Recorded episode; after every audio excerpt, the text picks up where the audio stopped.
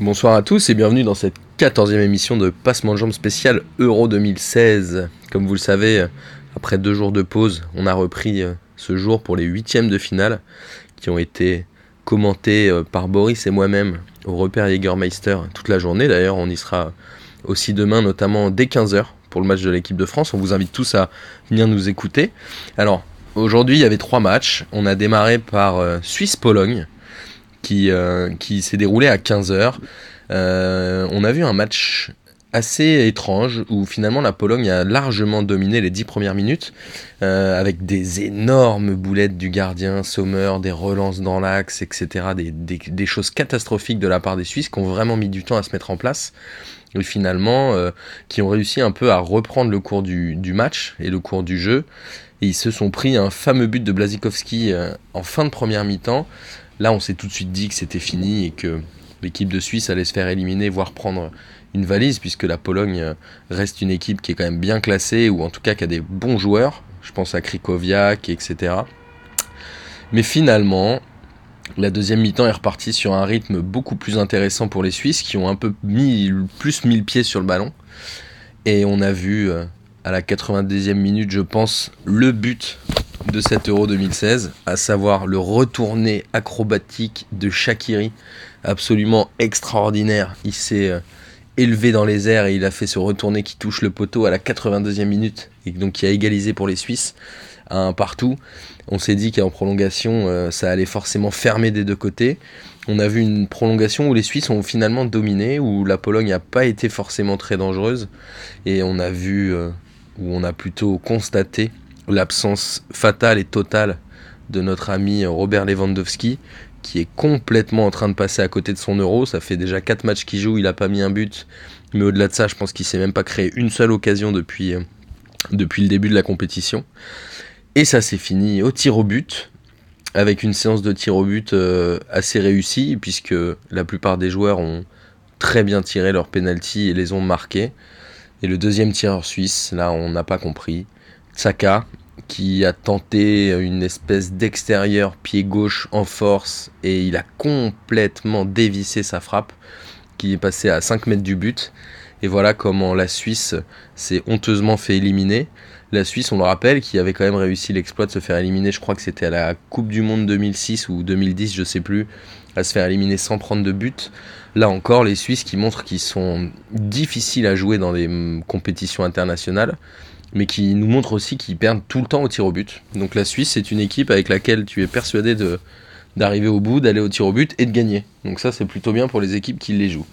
Après, euh, les satisfactions côté suisse, il y a eu Shakiri qui avait fait un début d'euro assez catastrophique, mais qui finalement a réussi à se réveiller dans ce match-là. La défense centrale qui n'a pas été très bonne, euh, et le gardien Sommer qui a fait quelques boulettes au début, comme je le disais, mais qui a finalement réussi après à tenir sa place. Côté polonais, euh, Fabianski a fait un très très gros match, le gardien polonais. Et voilà, l'attaque, euh, la pointe qui était euh, absente, même si Grozicki a fait, je trouve, un bon match, ou en tout cas, il était plutôt dans les bons coups. Et ça a donné un match assez intéressant, assez plaisant à regarder. Et voilà, premier, premier huitième de finale de l'Euro, première prolongation, premier tir au but, c'était quasiment écrit avec la Suisse. On a enchaîné ensuite quasiment tout de suite après, euh, dans le quart d'heure qui a suivi, avec le match Pays de Galles contre l'Irlande du Nord. Alors ce match-là, au début, euh, il paraissait vraiment déséquilibré. J'étais persuadé que le Pays de Galles allait gagner 2-0 assez facilement, sachant qu'ils ont Gareth Bale, Aaron Ramsey et, tous ces joueurs-là. Et l'Irlande du Nord, euh, finalement, à part Will Briggs, qu'on connaît grâce à la chanson de Gala, chantée par les supporters mais qui n'est jamais rentré en cours de jeu, n'a pas forcément de joueurs qui sont très connus. Ce match-là, il a été euh, d'une pauvreté euh, assez rare. C'est-à-dire que les Gallois avaient un système de jeu complètement euh, déséquilibré où on avait Joe Allen devant la défense centrale et un espèce de no man's land devant lui sur les 30 mètres devant et tout le monde jouait sur les côtés et, en pointe. Donc on a Ramsey qui a pas fait un très bon match, Gareth Bale qui a été plutôt bon mais qui a pas été fantastique. Et côté irlandais, on a eu un Laferty euh, tout seul en pointe qui, à part mettre des coups et tirer des maillots, je me demande un peu ce qu'il a fait. Et finalement, euh, à un moment, je me suis presque pris à y croire. on était sur un 0-0, un match complètement indigent où, le, Pays de Galles faisait rien du tout. Euh, L'Irlande du Nord était très stérile aussi en attaque, mais commençait un peu à tenir le milieu de terrain et à jouer euh, sur leur force, à savoir l'impact physique.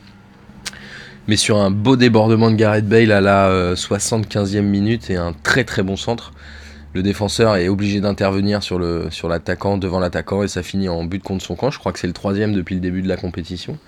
Euh, en tout cas, voilà, le Pays de Galles qui remporte ce match-là euh, vraiment sans fierté et, sans gloire contre une toute petite équipe d'Irlande du Nord qui avait réussi à se qualifier en étant, je crois, le dernier meilleur troisième sur 6 ils étaient les quatrièmes. Euh, L'Irlande du Nord qui n'a pas, forcément déçu, mais voilà, ils ont, fait avec leurs armes. Et le Pays de Galles, qui à mon avis a un peu surjoué sur le, les phases de poule et qui là risque de sombrer en quart de finale, d'autant qu'ils rencontrent le vainqueur de Hongrie-Belgique qui aura lieu demain à 21h. Et je vois pas comment ils peuvent battre ni l'un ni l'autre. Euh, on verra après qui se qualifie, mais voilà, ça me paraît en tout cas compliqué pour cette équipe du Pays de Galles dont la route devrait s'arrêter en quart. Et enfin, on a terminé avec euh, celui qu'on annonçait comme le gros match de la journée, Croatie-Portugal, avec les Croates qui nous avaient vraiment impressionnés contre l'Espagne, les Portugais qui avaient réussi à mettre pas mal de buts contre la Hongrie, même s'ils avaient quand même aussi réussi à en prendre trois, ce qui est à mon avis un exploit. Euh, ce match-là, euh, j'y croyais, on était à fond, on voulait absolument le regarder, c'était vraiment un match que, que je voulais suivre, et je pensais notamment à mes amis Miguel et Marcos, nos amis portugais qui, qui, était triste du début de compétition et du niveau affiché par l'équipe du Portugal. Euh, ce match a démarré sur euh, un rythme complètement faux, c'est-à-dire que dès la troisième minute, on a vite compris que les équipes allaient bétonner derrière et essayer de fermer le jeu et tout, allait jouer au milieu de terrain. Et finalement, euh, ça s'est pas démenti. on a passé 90 minutes, je dirais, en enfer. Euh, c'était un match horrible à commenter, horrible à regarder. Il s'est absolument rien passé. Et on a eu, je crois, la fin du temps réglementaire, quelque chose comme 8 tirs croates et 3 tirs portugais et 0 tir cadré, bien évidemment. Euh, après, vous me direz, les Portugais, ils ont fait ça un peu tout le long de la compétition et c'est pas faux. Mais voilà, euh, je m'attendais quand même à des équipes qui allaient jouer beaucoup plus le jeu et qui allaient au moins essayer de se livrer pour essayer de passer. Mais là, en l'occurrence, les gens, les équipes ont surtout décidé de ne pas jouer pour pas prendre ce fameux but qui allait les éliminer. Euh, Perisic, qui avait été très très bon contre l'Espagne, est un peu passé à côté de son match, même s'il avait une superbe coiffure à damier qui ressemblait un peu au packaging de Cochonou. Hein, merci Amine pour cette info. Et Modric, qui a été plutôt bon, et un tout petit Rakitic, qui a vraiment fait un mauvais match. Et côté portugais, euh, je me suis demandé à un moment si Cristiano Ronaldo jouait vraiment ce match. C'est-à-dire qu'il a été absolument transparent. On l'a pas vu du tout. Je sais même pas s'il a réussi à faire deux trois bonnes passes euh, d'affilée dans le match. Il a vraiment fait les mauvais choix. Il faisait les mauvais appels. Il y avait même pas de coup franc pour lui à jouer. Donc euh, il a vraiment disparu de la circulation. Mais à côté de ça, il y a eu un plutôt bon milieu de terrain. L'entrée de Renato Sanchez en début de deuxième mi-temps a un peu changé le jeu, c'était un peu mieux, même si c'était pas euh, faramineux. Renato Sanchez, qui est un bon joueur de ballon, qui est un bon dribbleur, mais dans la dernière passe, il est quand même relativement catastrophique. Donc ce match, outre cette purge à regarder, et je sais pas si vous l'avez tous vu, mais en tout cas, vous avez du courage, parce que c'était un enfer. C'est terminé en prolongation avec un 0-0. Forcément, sans tir cadré, c'est un peu difficile de marquer un bon 0-0 des familles. Euh, quand la prolongation démarre, euh, on est tous persuadés que ça va partir au tir au but. On se dit c'est pas possible, un match comme ça, il y aura jamais de but, personne va arriver à marquer. Et finalement, sur un dernier contre dans les dernières minutes, sur une très très très grosse occasion croate, les Portugais qui partent en contre et qui, euh, sur un très bon décalage de Renato Sanchez sur le côté pour Nani, qui fait un super extérieur du pied droit pour notre ami Cristiano Ronaldo, je pense que c'est à peu près le seul bon ballon qu'il a joué dans ce match, qui arrive à mettre une super frappe. D'ailleurs, on, a un peu euh, oublié l'excellent arrêt de Subasic sur la frappe de Cristiano Ronaldo. Il avait vraiment fait une super parade, mais là, notre ami Quaresma a suivi pour pousser le ballon de la tête dans le but. Il n'a pas essayé de faire un extérieur du pied droit ou de faire une roulette ou un sombrero. Et voilà, le Portugal qui élimine la Croatie, c'est un peu la surprise de cette journée même si euh, les Croates se sont certainement vus beaucoup trop beaux après ce match contre l'Espagne où tout le monde avait loué leur, leur système de jeu, la manière dont ils jouaient, les joueurs qu'ils avaient à disposition dans l'équipe, et qui a peut-être pris euh, le Portugal de haut. Alors Miguel m'a indiqué juste avant que j'enregistre l'émission que le Portugal avait réussi à faire déjouer cette équipe de Croatie. Et j'ai un peu l'impression que le Portugal est l'équipe qui fait déjouer les autres. Alors, est-ce qu'ils les font déjouer parce qu'ils jouent bien ou est-ce qu'ils les font déjouer parce qu'ils sont tellement mauvais que les autres n'arrivent pas à, hausser le niveau? Mais voilà, le Portugal qui se qualifie, euh, qui rencontrera donc la Pologne, c'est un quart largement euh, ouvert et largement à leur portée. On verra s'ils vont arriver à, jouer la demi-finale euh, qui les opposera ensuite au vainqueur de Belgique-Hongrie contre Pays de Galles. On verra ça. Alors on peut faire un petit, euh, un petit j'y crois, j'y crois app euh, pour demain, un petit pronostic. Hongrie-Belgique, est-ce que la Hongrie peut sortir la Belgique?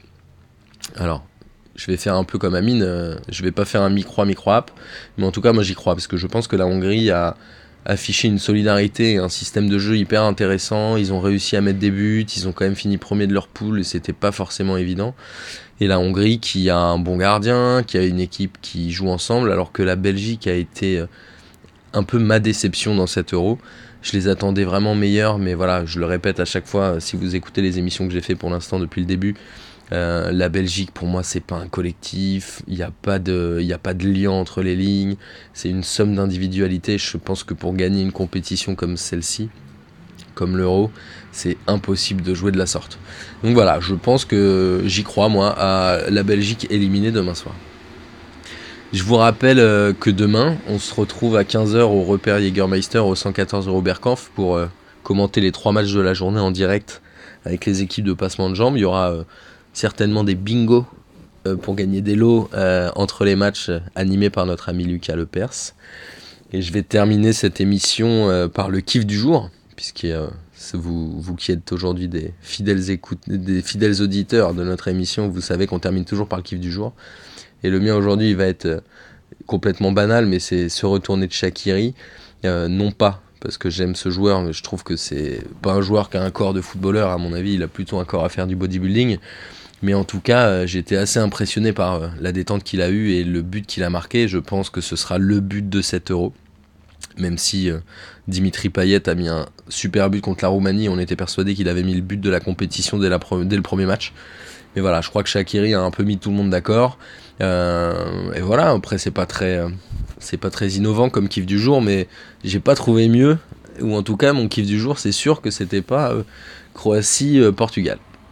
Voilà, demain vous avez rendez-vous notre, notre, normalement avec notre ami Amine. Euh, voilà, et puis je vous dis euh, à demain, bonne soirée